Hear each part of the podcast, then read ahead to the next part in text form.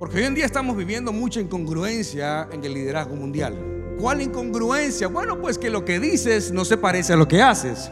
Bienvenidos a la cápsula Global Internacional, donde después de Dios, lo más importante eres tú. Cinco cosas que suceden cuando no oro. La mayoría de las personas que vienen a la iglesia no tienen una vida de oración.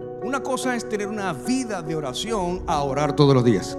Segundo, los servicios de oración son los menos concurridos. ¿Por qué? Porque la oración parece ser aburrida.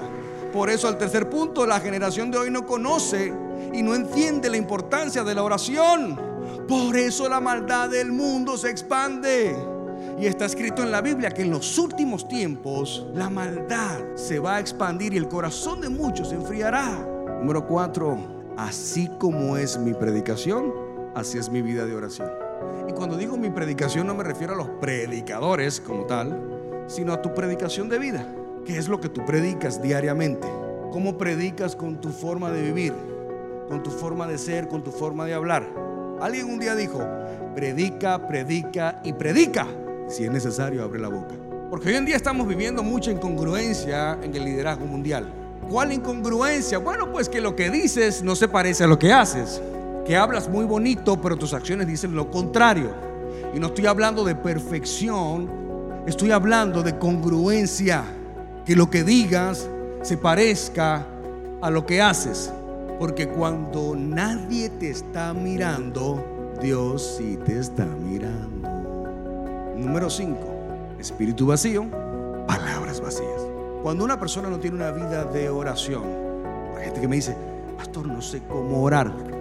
Moisés le dijo un día a Dios, le dijo, no quiero ir a hablar con el faraón porque soy tartamudo, yo no sé hablar, pero estaba hablando. ¿Y cuál fue la respuesta de Dios? ¿Quién creó la boca? O sea, le ponemos límites a Dios. Señor, quiero que hagas un milagro, pero yo sé que no lo va a hacer.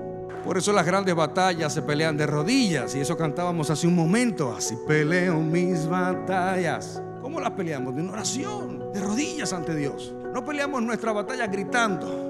No peleamos nuestra batalla reclamándole a Dios. ¿Por qué a mí? Pregúntate, ¿por qué no a ti? ¿Qué te hace tan especial que Dios tenga que procesar a otra persona y no a ti? Pero cuando tú te relacionas con Dios, déjame darte un secreto, no tienes que pedirle nada. Cuando te relacionas con Dios, dice la Biblia, establece, está escrito ahí en la Biblia. Él conoce tus peticiones antes de que se las pidas. Y dice también la Biblia que no recibimos porque no sabemos, se traduce en orar. Porque no sabemos orar. Porque no quiere decir que porque tú pidas vas a recibir. Hay que saber pedir.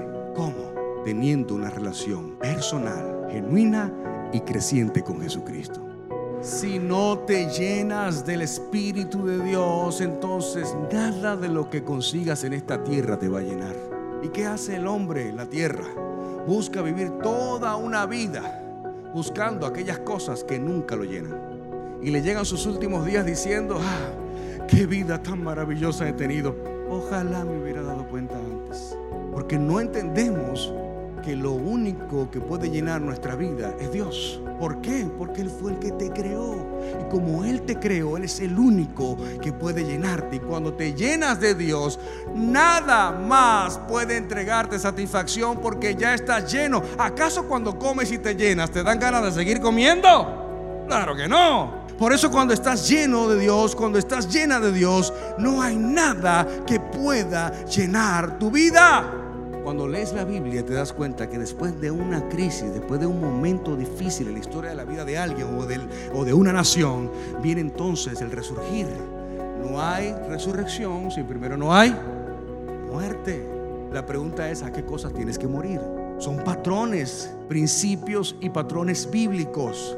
Por eso hemos declarado este año el año del cumplimiento de las promesas de Dios. 2018 fue un año difícil. 2019 entramos en incertidumbre. 2020 fue terrible. 2021 la gran quiebra económica mundial. Ahí se murió todo. 2022, el año donde hay una resurrección de todas las cosas que Dios te prometió a tu vida. Sanidad cuando dejas que Dios entre en tu vida, Él comienza a alinearlo todo. Créeme, no es un proceso fácil. Nadie dijo que sería fácil. Si fuera fácil, cualquiera pudiera hacerlo. Por eso Dios te ha escogido a ti, porque sabes que tienes la capacidad y no te dará una carga que no puedas llevar. Recuerda seguirnos en nuestras redes sociales, arroba Global Santo Domingo